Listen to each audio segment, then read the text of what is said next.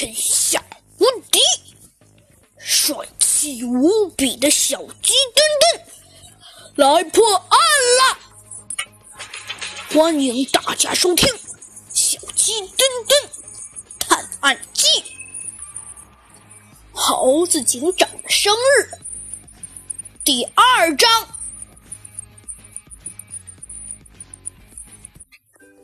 这回呀，小鸡墩墩可真是一点准备都没有。上次啊，他还是察觉到了好像有人的，可是这回突如其来的叫声吓得他，吓得他，呃，这回可就不好说了。他一个屁墩坐在了地上。只见两双毛茸茸、长长的耳朵在他的头顶上晃来晃去。小鸡墩墩努力的抬头一看。这个动作让他圆鼓鼓的大肚子显得更加突出了。小鸡墩墩没好气儿地说：“嘿，兔子警长，以后你行动能不能不要这么吓人啊？”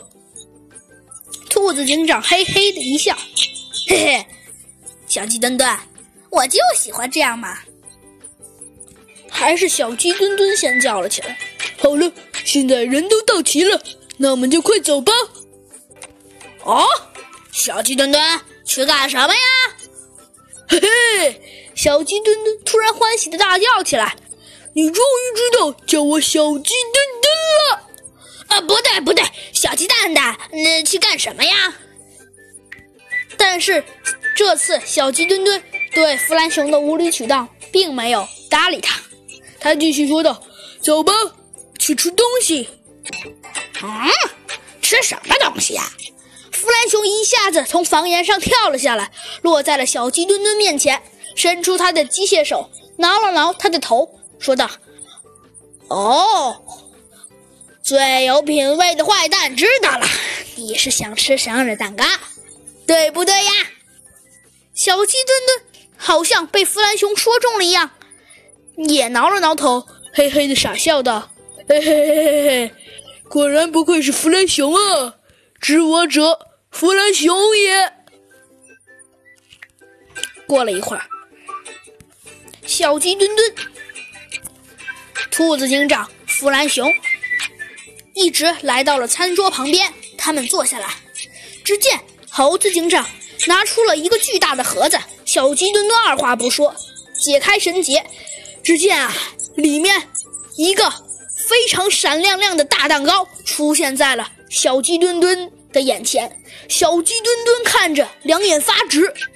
只见呐，上面还有几颗小星星呢。不光有小小星星，还有几只胖胖、圆圆、大大的小肥鸡站在那里。小鸡墩墩挠了挠头，疑惑地问猴子警长：“哎，猴子警长，这是你特地给我制定的吗？”猴子警长嘿嘿一笑：“嘿嘿，可以这么说吧。”不过，反正还得多亏，呃，浣熊大叔心好，呃，呃，他自动帮我们，呃，你看，这里还有一只兔子和一只熊，呃，这是他，呃，这是他故意帮我们设定的。哦，那看来浣熊，呃，大叔真是太好了呀！那我们快吃吧。只见弗兰熊率先拦住了小鸡墩墩。哦，小鸡墩墩。别忘了哦！对了对了，还得唱生日歌呢。祝你生日快乐！随着小鸡墩墩难听的歌声，所有人都捂住了他们的耳朵。直到小鸡墩墩唱完之后，才发现有什么不太对劲的地方。他左看看猴子警长，右看看兔子警长，然后看了看坐在。自己正对面的弗兰熊，只见弗兰熊的特点最突出。他用双手紧紧地捂住耳朵，闭着眼睛叫道：“哎，小小鸡墩墩，你你别唱了！”小鸡墩墩这才明白怎么回事，他赶紧说道：“对不起，对不起，那现在能吃蛋糕了吗？”猴子警长说道：“啊，当然可以啦，小鸡墩墩。”过了一会儿啊。只见小鸡墩墩二话不说，拿起切刀的刀子，一下子把蛋糕瞬间切成了八瓣。他分给了猴子警长一半，然后呢，兔子警长一半，弗兰熊一半，然后自己也有一半。可是这个蛋糕啊，真是太大了。只见猴子警长吃了一半啊，就怎么也吃不下去了。兔子警长呢，更是，他才吃了三分之一，也吃不下去了。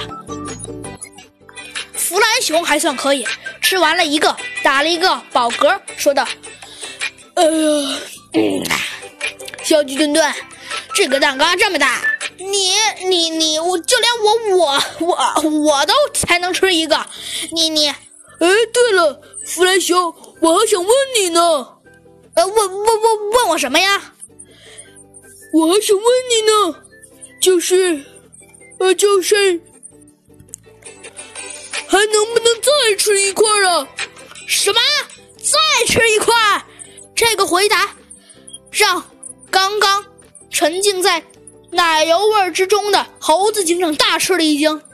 小鸡墩墩好像感觉自己做错了什么似的，赶紧后退，说道：“啊，不不不不不不，不是，猴子警长，如果没有脱的的的的话也可以。”哦，猴子警长长出了一口气，说道。天底下只有你这样的小胖鸡才能做到这种事啊！只见他又切了一块蛋糕，但是他的眼睛突然看向了小鸡墩墩。小鸡墩墩被这威严的眼睛吓了一大跳，他哆哆嗦嗦地问：“猴猴猴猴猴子警长，我做错做错什么了？”“哦，没有，我只是嘿嘿，小鸡墩墩，我只是想考你几道题。”什么？